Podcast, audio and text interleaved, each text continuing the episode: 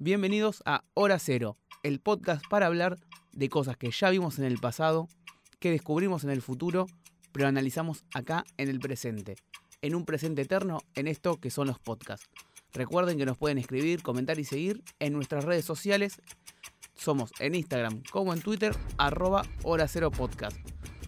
Como pueden ver, no soy, bueno, no me pueden ver, como pueden escuchar, sería. No soy el señor Alan, ya que Alan Esquerone está de licencia, digamos. Está con una, semana agitada. Pero estoy acá, yo, Nahuel Esquerón, el hermano, para suplantar su lugar de presentador con todas mis falencias. Pero por suerte me acompaña mi amigo que eh, está en España, calculo todavía. No sabemos dónde ahora. Hermes Masali. ¿Cómo andas, H? ¿Qué haces, amigo? ¿Cómo estás? ¿Todo bien? Sí, eh, hoy, hoy me tocó grabar desde el locutorio.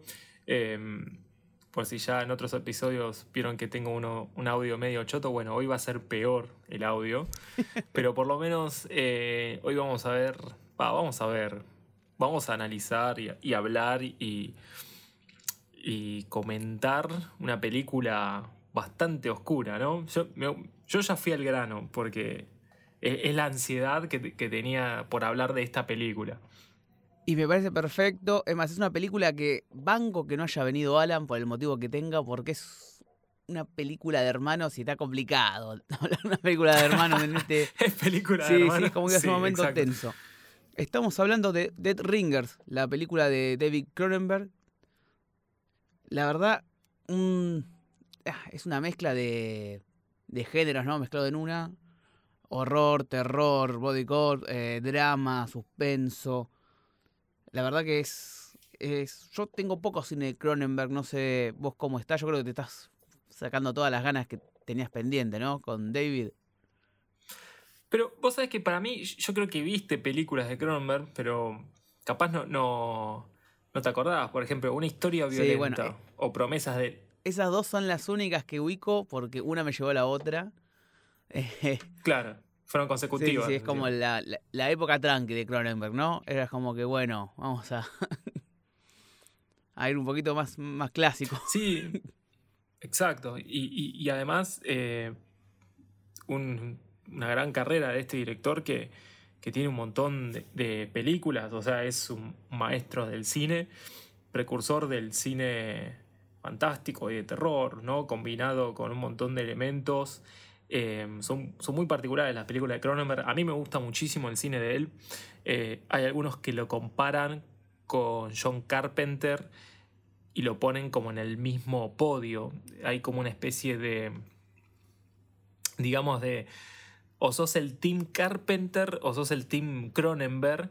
Em, pero la realidad es que a mí me gusta más el cine de Cronenberg porque tiene películas que no necesariamente es del, del terror fantástico, ¿no? Mencionando ya una historia violenta y promesas del este, son películas que se escapan de, de su cinematografía. Y acá, en Dead Ringers, la película que vamos a hablar hoy, se escapa también de lo que de lo que era su cine hasta ese momento, porque en mm, dos años antes, en el 86, él había realizado La Mosca, que a mí me parece un peliculón, es buenísima La Mosca. Y mm, no estoy hablando de, de la banda de casamientos, no, esa no. Em, no, la película de La Mosca de Fly. Con Jeff Goldblum. Sí, buenísimo, buenísimo. Eh, que la rompe si no lo tienen a. ¿cómo siempre me olvido el apellido. God, God, no lo puedo decir. Gold, Goldblum, creo que es. Goldblum, sí. Eh, son, esos que si lo, lo, tenés que decir rápido y no te sale igual dos veces. Es el de Jurassic Park. O sea, si no lo tienen, le pueden hacer un, capaz una imagen, el rockstar de Jurassic Park, la 1. Bueno, ahora es el, el, gran maestro de Thor Ragnarok. Es el gran maestro de Thor Ragnarok. Los, eh, los Centennials. Exactamente. En Hotel Budapest hace de abogado. O sea es nada más para tirarle un poco de data. Y mm, este actor ah, en esta película hace de un científico que se hace... Es más, si vieron un capítulo de Los Simpsons en el que Bart se transforma con cabeza de mosca, ya está, ahí tiene la, dirección eh, o la imagen directa. Y en este cine lo que, lo que trabaja mucho Cronenberg es la, la deformación de, sus personajes hasta el tal punto de, de formarlos. ¿no? Eh, pasó mucho en The Fly. Pero en Dead Ringers no hizo ese, esa deformación. Mira, no sé, no, hizo de una forma psicológica, quizás. Claro, eso. No me quería adelantar, quería hacer un toque con, con Cronenberg porque ahora entramos en Dead Ringers. Exacto. Eh, esto que es, clásico de su cine, por lo menos de, los inicios, esto de la deformación del personaje, lo que algunos lo, lo llaman body horror, ¿no? Porque es esto de, ser un ser desagradable que lo pueden ver, hay un chiste de la primera temporada de Rick and Morty, que todas las personas de la Tierra se vuelven deformes, y dice, mira, se convirtieron en Cronenbergs, como, si fuera un género que viene de ahí. Eh, y está bueno, no sabía lo que decías de Carpenter, pero se entiende porque son contemporáneos y como que tuvieron, se podría decir que el, mismo camino de que arrancaron en el terror, o, distintos tipos de terror y se fueron abriendo para otros lados. Por ahí Cronenberg fue más allá eh, y juega con otras cosas. Pero bueno, centrémonos en ya en lo que es Dead Ringers, ¿sí? Para el que no la conoce, vamos a usar un poquito de la Wikipedia, ¿sí? Dead Ringers, conocida como Inseparables o Pacto de Amor o Mortalmente Parecidos, tiene más títulos. tiene un montón de nombres. sí, tiene más nombres que un actor de novela mexicana. Es una película de. Acá dice que es terror psicológico, drama, body horror. Bueno, esto es lo que estamos hablando, ¿no? La película es una mezcla de géneros. Se trata de la historia de Elliot y Beverly Mantle, eh, ginecólogos y gemelos idénticos que operan conjuntamente en una clínica de gran éxito en Toronto. Elliot, el más seguro, extrovertido y cínico de los gemelos, seduce a mujeres que acuden a la clínica Mantle. Nada, esta sinopsis de Wikipedia la pueden ver. Eh, básicamente son dos hermanos gemelos ginecólogos, bastante extraños. Y nada, la, la, sinopsis no dice nada. Es un. Para hablar un poco sin spoiler y para entrar ahora en la, es un camino hacia la locura, eh, un descenso a los infiernos, súper perturbador, súper perturbador para mí, con la maestría de que no se muestra, se muestra como si fuera un drama. Eso es lo que tiene Cronenberg, maneja la tensión, eh, no solo la tensión, qué sé yo, esto de sentir que estás en una película de terror sin monstruos, sin asesino, sin persecución, sin, sin masacre. E, e, es como el, más horror que terror en un punto. Por lo que es Dead Ringers. La verdad que es una, una gran película. Sí, coincido. Es, es eh, una gran película. Em, y que juega mucho con, esto, con estos elementos. Fue, en su momento fue muy cuestionado Cronenberg cuando cuando hizo esta película porque venía de la mosca, entonces venía de algo totalmente eh, de ciencia ficción, de monstruo así, y hizo esta película que es totalmente dramática, que casualmente en verdad está basada en una historia real. Los dos hermanos existieron. Eh, fueron dos hermanos eh, que eran ginecólogos que los encontraron muertos en el 75 en 1975 los encontraron en el departamento y después, dos años más tarde, en el 77, dos autores, que ahora no me acuerdo el nombre, hicieron el libro y Cronenberg decidió adaptarlo. Eh, pero, sí, el libro se llama Twins. Twins, exacto, claro. Eh, eh, pasó un montón de tiempo para vamos hacer a la un película. Montón. Vamos a traer un montón. Quiero blanquear esto para que no se edite. Ah, estamos la falta del training porque estamos retildados. Perdóname, dale, seguí. No, lo que iba a decir que originalmente la película se iba, se iba a llamar Twins, pero en sus momentos eh, hay otra película de Danny DeVito y Schwarzenegger que se llama Twins también, que consiguieron los, derechos primero sobre la película, entonces le tuvieron que cambiar el nombre eh, a, inseparables o, o muerte, ¿cómo era? El, había algo de la muerte, no sé qué. Dead Ringers. Sí, y el tagline, el, como que la bajada. Ah, no, no me acuerdo, la conté como. Eh, Pero ¿te imaginas, ¿te imaginas si salían las dos al mismo tiempo y vas reconfiado? Dame Twins. Vas a entrar a ver a, a Schwarzenegger y De Vito y te encontrás con esto. Va con los pibes, viste, los nenitos, ¿no? Papá, ¿qué No, hiciste? ¿qué hiciste? Es que es verdad, no es que no es una película. A ver, si yo te digo, che, Naui, tengo una película de dos ginecólogos que son hermanos gemelos y. y nada, se dedican a eso. Es como una especie de drama terror. Y vos te quedás como ahí. No, no, no te seduce tanto la sinopsis de la película, pero cuando ya pones el nombre, no, pero es David Cronenberg, decís, ah, ojo, ¿eh? Como que haces una, una pausa ahí. Bueno, es, es loco esto, eh, porque yo pensaba, también influenciado por otros podcasts que escuchamos nosotros, como puede ser, eh, lo voy a blanquear ahora, eh, Frame Fatal, que hablan de que hay cierto cine que ya no se hace. Porque este cine, ¿cómo lo vendes si no tenés un nombre como David Cronenberg? Incluso ahora, digamos. Ya películas como esta que mezclan géneros, que no sabes bien cómo, cómo la planteas en el póster. O sea, vos fijate los títulos que marcamos. Uno es Pacto de Amor y el otro es Inseparables. Es como que las traducciones no te dicen nada. Era una cosa medio extraña venderla a los estudios y a la gente también. Digo, vos ves el tráiler y por ahí lo más ajustado es vendértela como algo de terror. Pero no es algo de terror como que estamos acostumbrados. Es mucho, muchísimo más psicológico y, y perturbador. Y le suma muchísimo lo de estar basado en una historia real.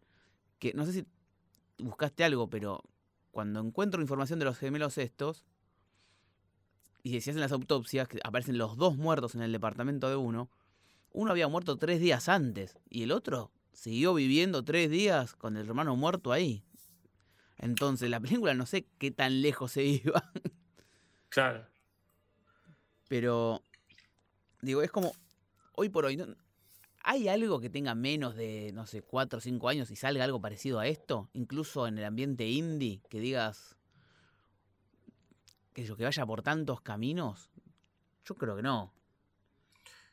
No, em, quizás, mira, hay una película que es media así, eh, que se llama Possessor, que casualmente es de su hijo, de Brandon Cronenberg, que No, bueno, en el vale, 2020. no, está bien. que creo que es, Es la única. claro, pero yo creo que es como que vos, ver. al no haber este tipo de películas, de a poco, para mí, en un futuro cercano van a empezar a surgir, ¿no? Eh, este tipo de... Si bien estamos cruzando una especie de tributo al cine de los 80, que fue catapultado con Stranger Things, eh, se están retomando como cierto tipo de, de- producciones con este estilo ochentoso, eh, de terror monstruoso, fantástico, con ciencia ficción. Pero particularmente, como decimos, esta película así tan como más profunda y a la vez combinada con estos elementos, no, no hay, como que se, se están perdiendo. Eh, coincido muchísimo con, con eso que, que decís y que, y que agregás. Che, pero tampoco es de ya- género. Vos Sí, pensás eso. no. Vos, vos me decís ciencia ficción, terror fantástico. Como, no llega. O sea, no tiene ningún elemento para ser de género, digamos. La película está. Lo más cerca que está es terror psicológico y drama.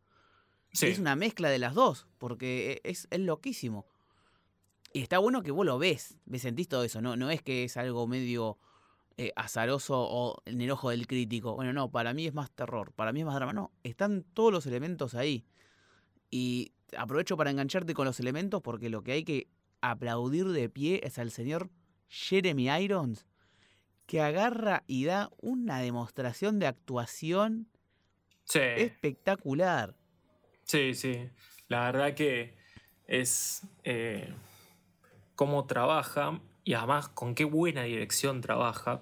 Porque la realidad es que la película, si bien habla de lo que es la identidad, de lo que, que so- cómo somos únicos cuando tenés un hermano gemelo, ¿no? Porque al fin y al cabo eh, tenés a alguien que es igual a vos. Y en esta película son personajes que comen juntos, no sé si duermen juntos, sinceramente, pero viven en la misma casa, hacen todo juntos.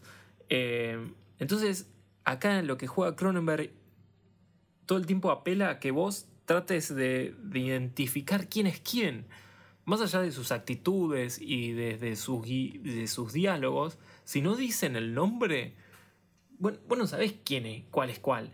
Está bien que uno empieza como ya más depresivo, por así decirlo, y el otro tiene como otro, otras aspiraciones, otra forma de hablar y actuar, pero hay puntos en el que es muy difícil identificarlos. Muy difícil. Bueno, investigando, se buscaba esto también, era a propósito. Eh, desde la trama, desde la dirección.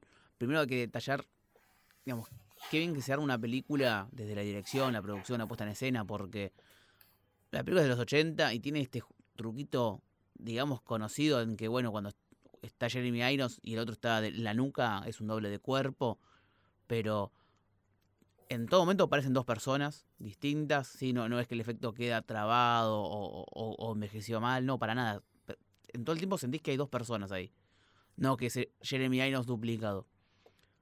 Y tiene esto que la actuación la, hizo tan bien, porque el objetivo de la película es que los tipos sean idénticos, se confundan entre ellos para los demás, a propósito, buscan ser similares pero eh, está en los detalles de que si vos te prestás atención, encontrás los momentos donde, ah, este es uno, este es el otro, me confundo.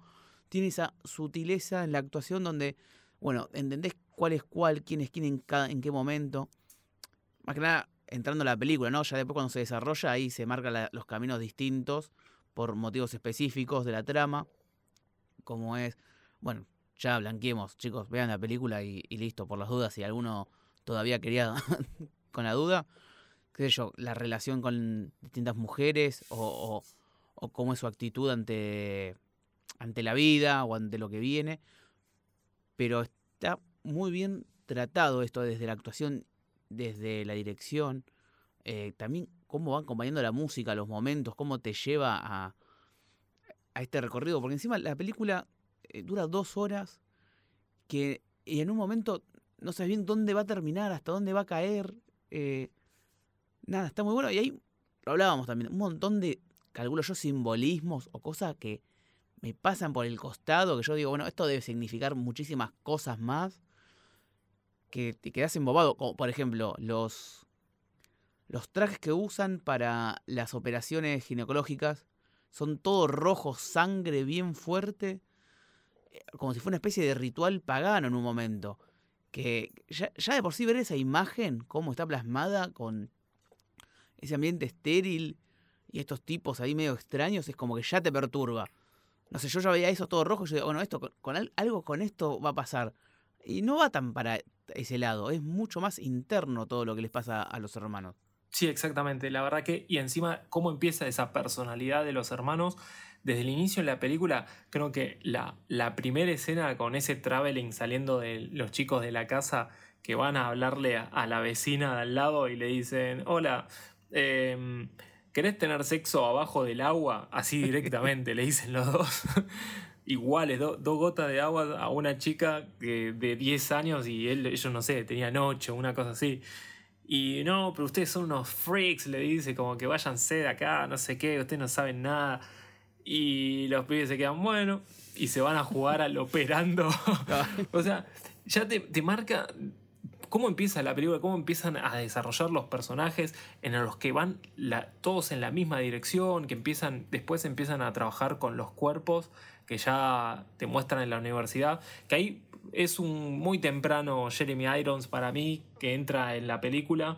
Capaz hubiera, me hubiera gustado ver como una faceta menos marcada, porque se notaba, era Jeremy Irons, viste, con, con un, muy jovencito, muy maquillado, muy trucho y no, no encajaba muy bien en esa escena cuando era estudiante de, medicina. Pero sí que llega el momento en que no te muestran, en esa escena no te muestran qué están haciendo, están abriendo como un cadáver, no sé qué. Y viene el jefe de, la cátedra de medicina y les dice, ¿de dónde sacaron esos instrumentos? No, los hicimos nosotros. Y le dice, eh, esto, con cadáveres está bien, pero con un ser vivo genera dolor o no sé qué. Y, y acá marca un punto muy importante en la película porque lo que dice Cronenberg, el discurso de esta película, es que el dolor genera la característica de tu personalidad. El dolor te, te, marca y te define al fin y al cabo. El, dolor, tu, tu, experiencia así de, de, o tu, tu, especie de sufrimiento te da la característica o ahí es cuando impone el tema dolor. Em, y esto es lo que le pasa al personaje de Beverly. Es que cuando empieza a sentir dolor, pena, porque pierde su amor, ahí vos lo identificás a él. Ahí vos lo, empezás como a, a, descubrir cómo es Beverly, cómo son sus emociones, pero porque hasta ese punto te parece totalmente igual que a su hermano. Que es muy curioso que tienen dos nombres, uno es Elliot y el otro es Beverly, y que casualmente el nombre de Elliot, el personaje, es como medio misógeno, por así decirlo, bastante machista, es como el más masculino. Em, porque el tipo va, da conferencias, eh, siempre habla, es el galán, se levanta minas, se levanta pacientes, es como bastante, y las tatas así como si fueran, ah, toma, che, esta no, no me interesa más, te, te la paso, y le empieza a pasar a su hermano que tiene otras emociones, tiene, es como más sensible, eh, es más detallado. Y encima en un momento, con una chica con la que empieza a salir, le dice, pero vos tenés nombre de mujer, le dice, porque Beverly es nombre femenino. Y entonces, por un momento la película trata de marcarte de que al final son los dos re extremos, pero no, juega con eso, porque después se vuelven a unificar, es como que cuando tratan de separarse el director los une. ¿No, sentiste eso durante la película? No, no. A ver, yo creo que queda muy claro, porque también lo que pasa es que el director lo que tiene es que no es sutil en muchas cosas y después te dice, bueno, y en realidad es esto. Pa. Dice, cuando se tratan de separar, eh, eh, Beverly tiene miedo, porque es, y sueña, tiene esto que también es característico del cine de Cronenberg, que yo viendo poco sé que, porque es lo que siempre mencionan, que es las escenas de sueño donde tiene un sueño donde se ve que está unido como si fueran meses con el hermano, cuando están acostados con la novia de Beverly, y ella, no, los voy a separar. ¿Cómo separar? Y ella muerde el trozo de carne donde están ah. unidos, a lo bien horror, y ah, entonces bueno, o sea, cero sutileza ahí Cronenberg para mostrarte que esto, estas personas tan extrañas que tienen una relación simbiótica muy, muy particular.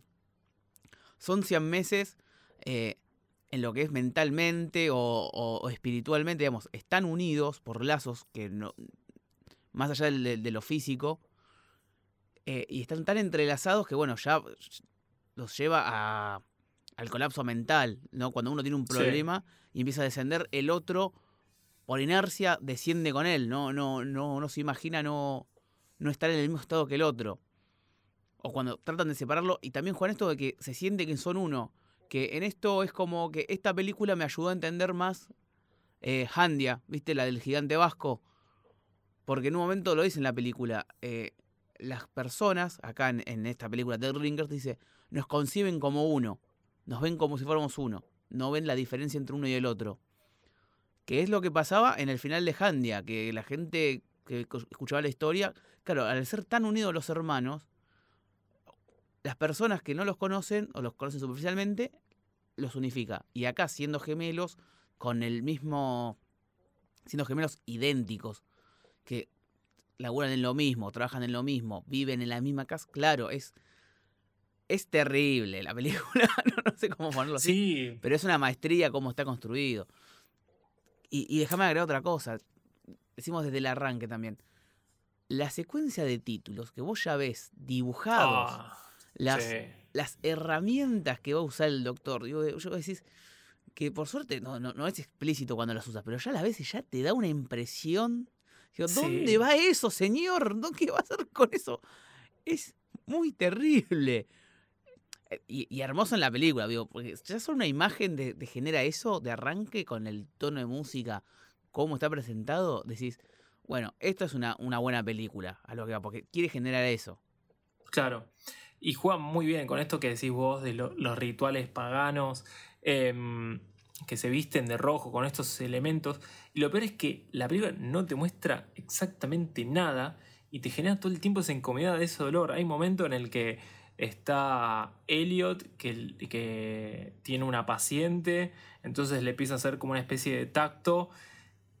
Y la mina como que se empieza a incomodar, se empieza a incomodar y vos decís, pará, loco, ya está, cambia de escena, ¿viste? No, no, te pone incómodo. saca el cosito ese gigante, dice, no, ¿qué estás haciendo, amigo? Sí, ¿qué estás haciendo? Ya está. Y no te muestra absolutamente nada. No, vos no ves una gota de sangre, no ves una gota de, de, de, carne, eh, no ves nada.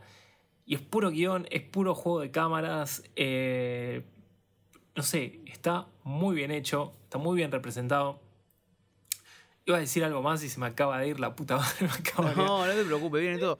Pero bueno, lleva esto de que, digamos, así partes de, horror en la película, podríamos decir que hay dos nada más. Que es el sueño, propiamente dicho, y ya la escena final, que nada, que se ve que cuando lo empieza a operar el hermano, cuando ah, están en este, en este vorágine de drogas que ya totalmente separados de la realidad, y, se quieren operar como si fuera medio en juego y separarse de, bueno, separemos a los meses tratando de, cortar este vínculo eh, nefasto que tienen entre ellos. La verdad que te lleva por caminos terribles. Y lo que hablaba vos también de, de esto de la deformidad de los cuerpos de Cronenberg, que tiene eh, tan marcado en, en, en varias de sus películas, por lo menos en las primeras, eh, es esto de que decías antes, de acá la deformidad es totalmente psicológica. Los tipos no, no se deforman nadie en, la película, aunque hay un cuerpo deforme, si lo ponemos, ¿sí? la, la novia de Beverly es, es una mutante. Lo, claro, exactamente. Eh, podemos que pueda arrancar por ahí, pero después, eh, ¿qué más? Eso mismo como que lo obsesiona después a Beverly ya totalmente en decadencia y perdido en drogas y empieza a ver a todas las mujeres como si estuvieran deformándose. Y, se deforma totalmente psicológicamente, empieza a ir ahí a, a, caminos muy oscuros de su mente y se, todo lleva por una adicción a... no me sé la palabra, o sea, toman mil medicamentos recetados y, y nada, queda de, queda de culo, básicamente. Sí. Entonces tenés esto de que, imagínate que te va a operar alguien que esté totalmente drogado. Es una cosa, ya, eso realmente es tremendo. Pero se lleva todo esto gracias a, Cronenberg y a Jeremy Irons, digamos, eh, que son el eje de la película. Porque por lo demás están bien, qué sé yo. Por, algo son los dos nombres que quedaron en la memoria. Bueno, la. Mm, qué buena la escena cuando voy a empezar como a tirar varias escenitas para, para ir. Sí, porque que explicar la película paso por paso, digamos, es un proceso. Porque también tiene esto de, que uno podía. Yo en un momento la sentí como lenta. Pero no, es el ritmo de la película. Es lenta la, es lenta la película. Es lenta, pero es el ritmo que es va. Lenta. Porque es a propósito. Es porque los te la hace lenta. Porque los momentos incómodos tienen que ser lentos también. Es como que así se te mete. Es como. No es como el jumpscare que pa. Es como un, cachetazo que tú te lo di. No, no, este es como una punzada lenta a propósito, como. Porque es así. Es, es el, el método del cirujano. ¿Entendés? Corte lento, preciso. La película juega así también. Tanto en los planos, en lo que te muestra, ¿entendés? Tiene esto de que el sueño, por, por suerte, te la hace medio corta, pero después todo tiene un proceso lento a propósito. Te hace todo toda la escena es un proceso, no solo el de Beverly y el de Ellis en, su camino a la locura, sino también en el desarrollo para el espectador. Va, me parece a mí, no sé, por ahí estoy sobreanalizando. Es que básicamente es un parto la película. sí, exactamente. Ay, mira, ya ahí quedó el nombre.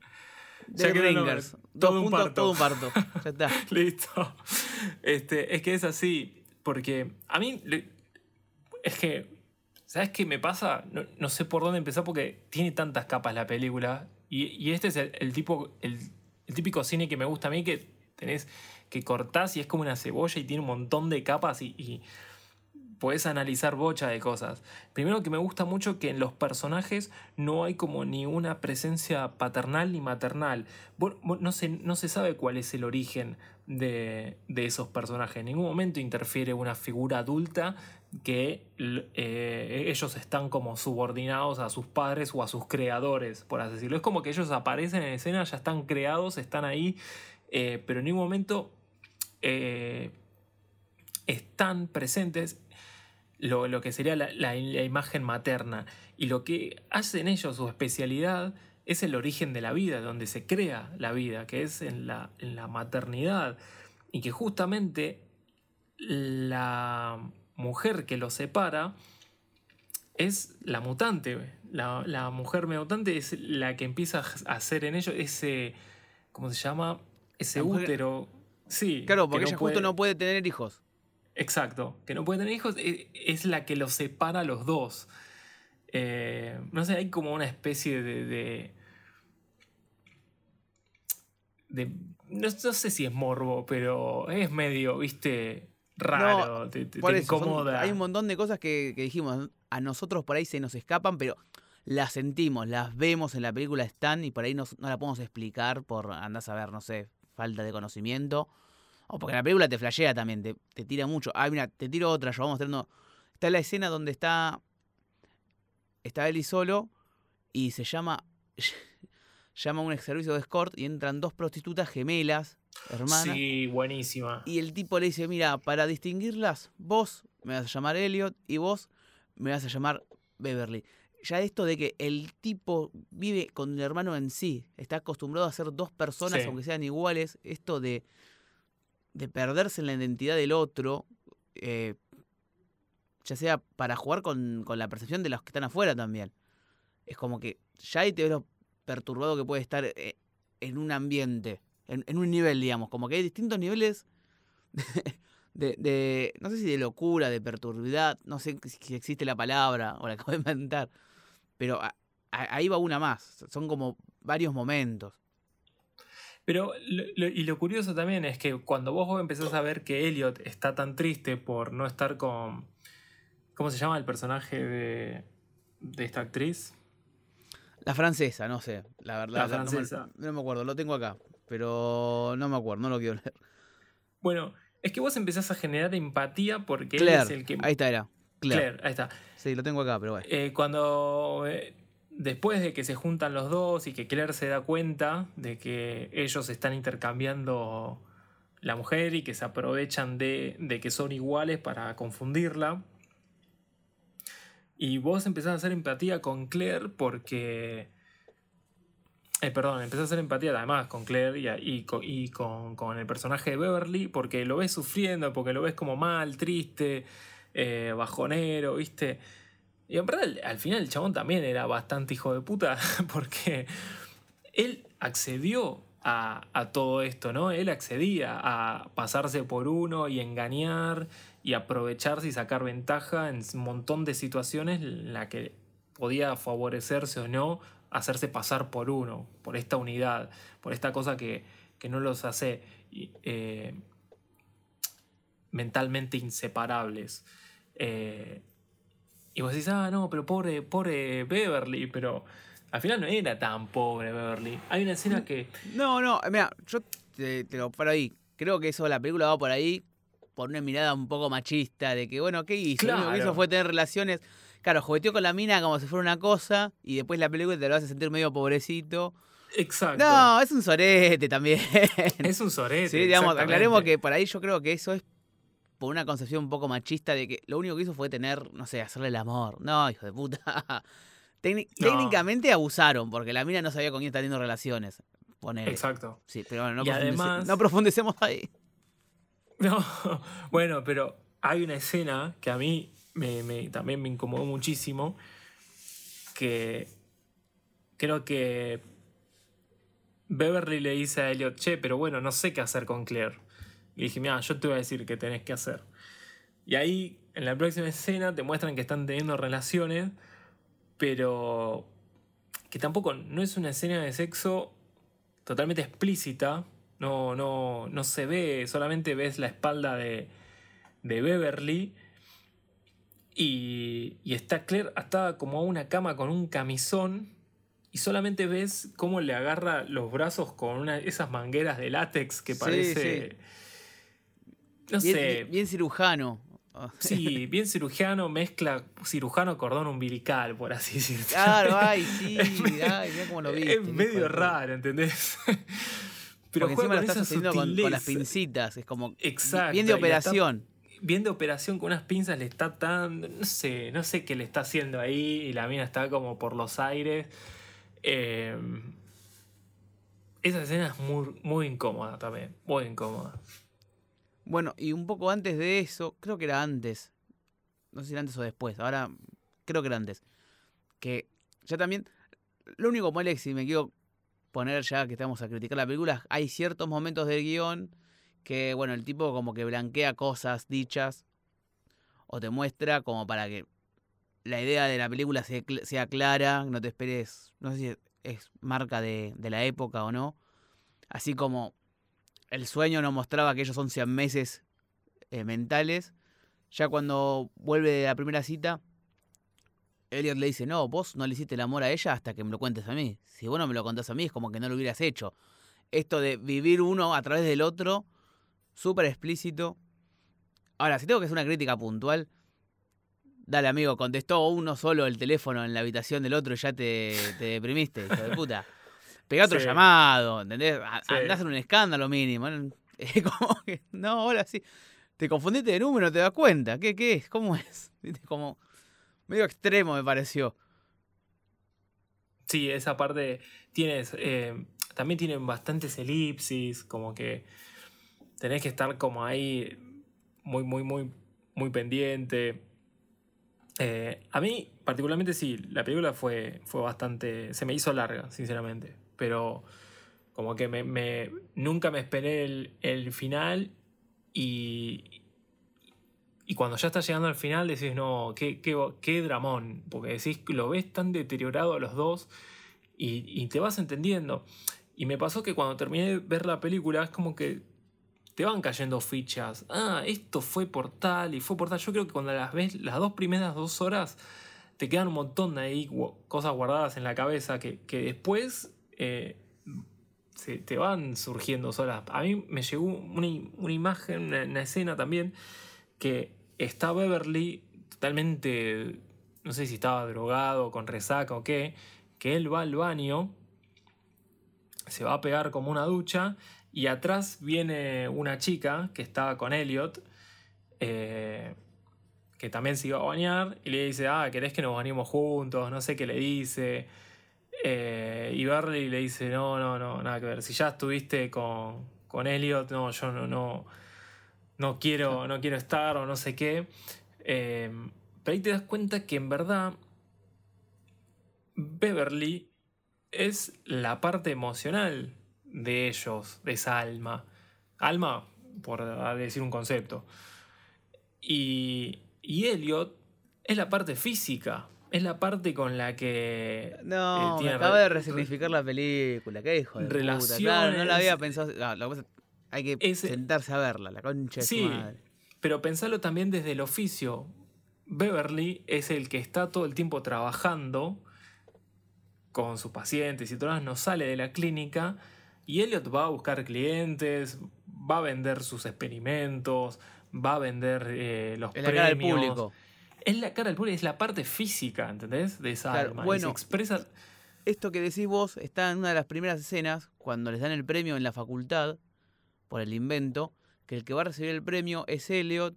Elliot va y dice, Beb, tuviste que estar ahí, mirá lo que nos dieron. No, sí, sí, estuve, estuve ahí. Y lo abraza. Claro. esto que decís vos, no, es terrible, es terrible. no, no, lo había Por ahí sí, uno lo piensa, lo ve, pero no, no lo pensaste así. Claro, son complementarios en ese aspecto. Porque, es más, eh, hay una escena, si te acordás, disculpame que te interrumpí, sí. que hay una, una paciente que le dice, no, mire, usted está bien, el problema es su marido. No, por favor, doctor, atiéndame, necesito a alguien que me cuide y le las manos. ¿Viste? Diciéndole, haceme el hijo vos, básicamente. Y el otro sabe que, no, no, no, no, yo no, no atendemos hombres, se, hace, se hace el boludo, porque eso es lo que hacía el hermano, eso lo hace el hermano, ¿entendés? Exacto. No él, es como que esa parte está sin tocar. Exactamente. Y hay una especie de también otra escena en la que em, estaba Elliot con esta mina y lo, lo, empiezan a bailar los tres juntos, apretados como una especie de trío, y que las manos empiezan a mezclar. Ahí también es como. No. sí, bueno, pero ya, ya con Game of Thrones es como que ya está. Ya, ya somos otras generaciones, está armado distinto. Sí, Seamos sinceros, uno viendo esto y ya habiendo visto Game of Thrones, es como que desde el minuto 20 decís, bueno, a ver cuándo se empiezan a comer la boca entre los dos. Encima es loco porque son los dos Jeremy, Jeremy Irons. Claro, eso es lo más Se está yendo al carajo. Ahí se fue. 1988 se, eh, la película ya estaba, era bastante fuerte para, para la época. No, re fuerte. Bueno, esto, volviendo también a esto de que se te hizo larga, pero no esperabas el final. Llega un punto que vos viendo el arranque, ¿no? Que la película, los créditos arrancan con estas herramientas extrañas, sabiendo que los tipos son ginecólogos, que se visten con una túnica roja, y el otro se está volviendo loco, ve a las mujeres deforme. Yo decía, bueno, en algún momento la, se va al carajo y abre una mina a la mitad. Lo sí, yo pensé lo mismo. Uno estaba pensando, se va a ir. y por eso sorprende tanto el final, que, que nos ponemos entre, comillas, es, light, porque vos decís, agarra una mina y le abre toda la vagina en 27. Yo decía, no, Claire, no, salí de ahí, esto se va a ir al carajo. Y no, termina también como todas estas últimas que estamos agarrando, este proceso cíclico que la película comienza con ellos abriendo un, un pibito en operando y termina con uno de ellos todo abierto como en operando también, ¿no? Va por ahí. Exacto. Pero bueno, yo creo que la película te lleva a ese nivel de, de incomodidad, de tensión, muy lentamente, muy lentamente, pero vos ya imaginando lo peor, lo peor, y por eso te da una sorpresa cuando gira por otro lado. Que otra vez, es la intención de la película, ¿no? Digamos, lo, lo, la llenamos de elogios acá porque va por ahí.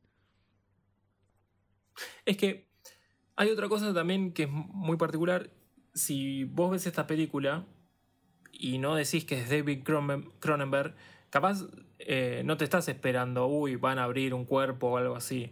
Claro. Lo que pasa es que cuando ya te ponen el sello de David Cronenberg, decís, uh, acá va a haber sangre, acá va a haber. Eh, vísceras, qué sé yo, que este y que el otro. Y el director mismo jugó con eso, se aprovechó de eso, dijo, no, desmitificó su propio cine, su propio género y construyó algo totalmente diferente.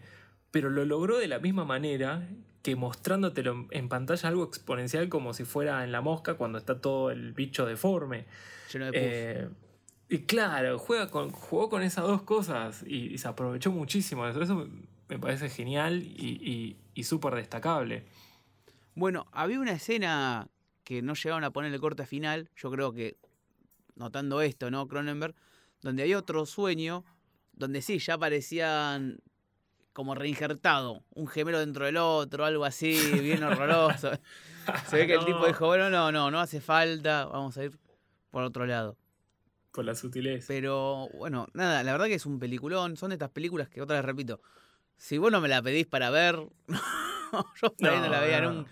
Porque ya el tráiler ya es perturbador, ¿viste? Solo con las imágenes. Tiene eso. Ya las imágenes solas son perturbadoras en cierto punto. Eh, también, ¿no? Me, hacía acordar a, Seven, por ejemplo, en esto de del horror, o las herramientas extrañas. Yo cuando, cuando estaba viendo las herramientas que, que, mandó a hacer... Parece la Edad Media. Mal.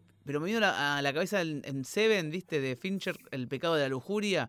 Que no te muestran, te muestran una foto que, usó una especie de, cuchillo falo. Sí, eh, no, horrible. Y está todo, bueno, sí. No, este, este, es un episodio para que la gente, la gente esté comiendo ahora.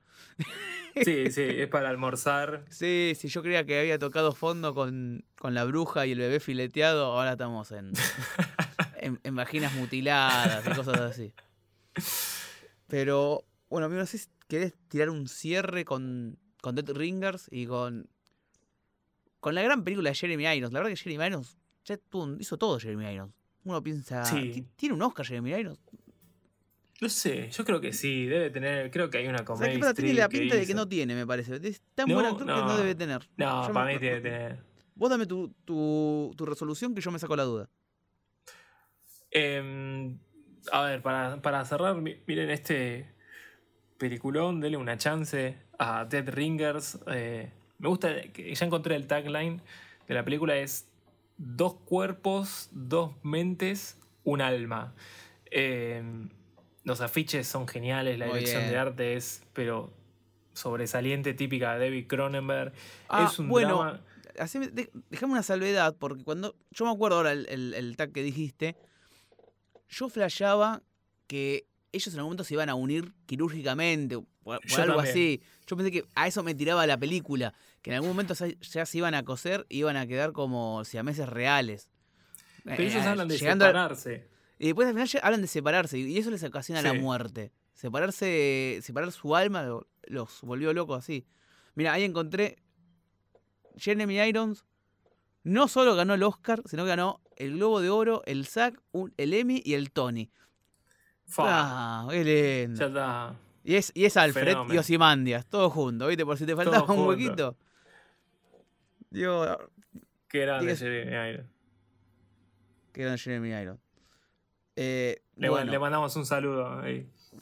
sí, eh, eh, fanático del podcast. Estaba esperando este Fanático del podcast, fanático de la serie. Así que, bueno, amigo, eh, yo creo que el tag re- es bastante, bastante copado. Como decíamos, la dirección de arte también está muy buena, los pósters están muy buenos, que se aprecian más viendo la película, obviamente, ¿no? Porque tiene una, una linda dirección de arte. Pero bueno, a mí puntualmente esta película, encasillarla me costó un montón y por ese motivo, no porque sea vago, te dejo a vos las recomendaciones porque yo decía, ¿y qué te recomiendo de acá? Eh, gemelos con Arnold Schwarzenegger. o, o con la que había sugerido vos la otra vez. ¿Cuál era la de los. Inseparablemente juntos. Inseparablemente juntos? Es lo mismo. Todo lo contrario. No, no, ay, no, me encantaría que alguien, por favor, alquile esa película de dos hermanos siameses y le den esta. Se mata, boludo. Se mata. Así que bueno. Claro, eh, che, es una película de. Bueno, también está Trillizos, que era Guillermo Franchella, ¿te acordás? En Telefe.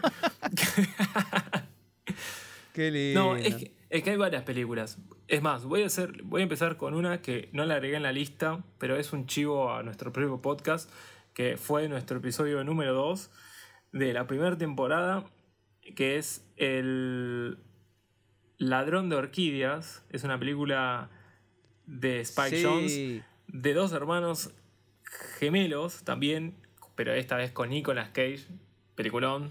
eh, que hace de los dos buena. papeles también. Sí, Peliculón. así que vayan, vayan a buscar acá, si están en Spotify, vayan, a busquen El Ladrón de Orquídeas, el capítulo 2 de la temporada 1. Adaptation, título original. Adaptation, ahí está la película, exacto. Y empezando con las recomendaciones eh, directas con, con esta película, traté de buscar primero películas de, hermandad, películas relacionadas con los temas quirúrgicos, eh, algunas más cercanas, otras más lejanas. Las primeras son de un gran director que a mí me encanta, que se llama, que otro clásico, también otro maestro, que es Brian Di Palma. Se ponen de pie, todos. Se ponen de pie, por favor Nos volvemos a que es sentar. el. Lo voy a decir, es el gran eh, Neo Hit Coach, por así decirlo, porque se, se inspiró en todas sus películas y las combinó todas.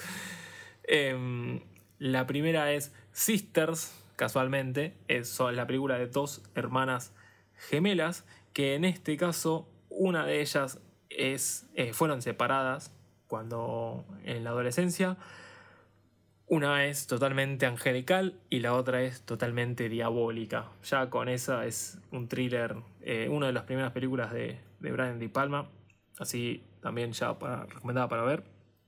La segunda, también que es de Brian De Palma, es El nombre de Caín. Básicamente es un científico que está obsesionado con cómo criar a su hijo eh, y empieza a tener como una especie de relación con su hermano muy rara, que le, le- le empieza a recomendar cosas raras y se deja llevar por su hermano, pero después descubrís quién es el hermano y bueno, es un quilombo esa película. eh, muy muy buena de Brian De Palma y también con elementos muy Hitchcock. Bien, la película que sigue es Enemy de Denis Villeneuve. Em, está basada en un libro de Saramago, El hombre duplicado, con Jake Gyllenhaal. Resulta la historia de un profesor de una universidad que un día de la nada se encuentra con su doble. O sea, se encuentra con una persona que es totalmente igual a él, pero con la salvedad de que es actor, que tiene fama, que tiene guita, todo lo contrario socialmente a lo que sería este profesor y empiezan un juego del gato y el ratón de ocupar el lugar del otro. Eh, película muy buena con una filmografía de Villeneuve típica, típico de él, eh, una fotografía increíble, película muy recomendable. Y por último, otra película que para mí también que no, no muestra, digamos, quirúrgicamente algo morboso o siniestro, eh, pero sí que incomoda un montón. Se llama La piel que habito. Eh, es una película de Pedro Almodóvar con Antonio Banderas. Muy buena película, la verdad, habla muchísimo sobre lo que es el género. Em, y es muy, muy macabra, pero sin mostrarte toda esa carga de, monstruosidad que te puedes imaginar, porque es súper sutil la película, es un drama psicológico también, pero con todo el toque del cine de, Almodóvar que, que, le hace una obra maestra. Así que esas fueron las recomendaciones que encontramos con Dead Ringers. Sí, yo creo que voy a ver las de Di Palma nada más, porque ya las otras me dan cosas. No, mirate todas. Ah, mira, se, se, me ocurrió justo una ahí pensando en todas las que tiraste, es de dos hermanas gemelas que las separan al nacer, los padres como que hacen un pacto que se separan para siempre, y ellas se encuentran en un momento de su vida y deciden cambiar y vivir la vida de la otra para ver qué estaban haciendo. También la conozco como Juego de Gemelas con Lindsay Lohan. Ay, hay que hacer. Juego de gemelas. Juego de gemelas. La única... creo que hay uno en YouTube, no me acuerdo, después lo voy a buscar para la próxima, que agarra estas películas que tienen tramas que vos las ponés y son terribles, pero son familiares y les cambia y hace trailers de otro género. Uy, quiero ver eso. Me acuerdo, estaba la de eh, Robin Williams que hacía del papá que se disfraza de, la niñera. ¿Te acordás? Sí. Sí. Pero lo ponía como si fuera un, thriller psicológico, ¿entendés? Como que el tipo está re loco, se disfraza de mujer, lo persigue. lo vi? Sí, lo vi? sí, lo vi, lo vi. Es genial. Es genial. Así que, Todo diferente. Espectacular. Así, estamos, así de turbio estamos hoy. Bueno, eh, cerramos este episodio de Hora Cero Podcast. Separado acá de mi hermano, pero unidos a través del alma. Así que bueno, Hermes, eh, gracias por acompañarnos desde cualquier lado de España que estés, por más que sea un locutorio chiquitito y escueto. Decinos dónde te podemos seguir. Sí, em, me pueden seguir en mi Instagram, que es la única red social que manejo hasta ahora, es arroba hmasali. Eh, y a vos, Naui, ¿dónde podemos seguirte, escribirte? Bueno, yo tengo Twitter, que es arroba nahuel-ms. Eh, y después nos pueden escribir, obviamente, en las redes de Hora Cero, donde ahí subimos todas las cosas. Hacemos todo nuestro feed de Instagram, que está muy, muy lindo. Denle like, denle amor. Así que bueno, los despedimos y los esperamos en la próxima hora cero.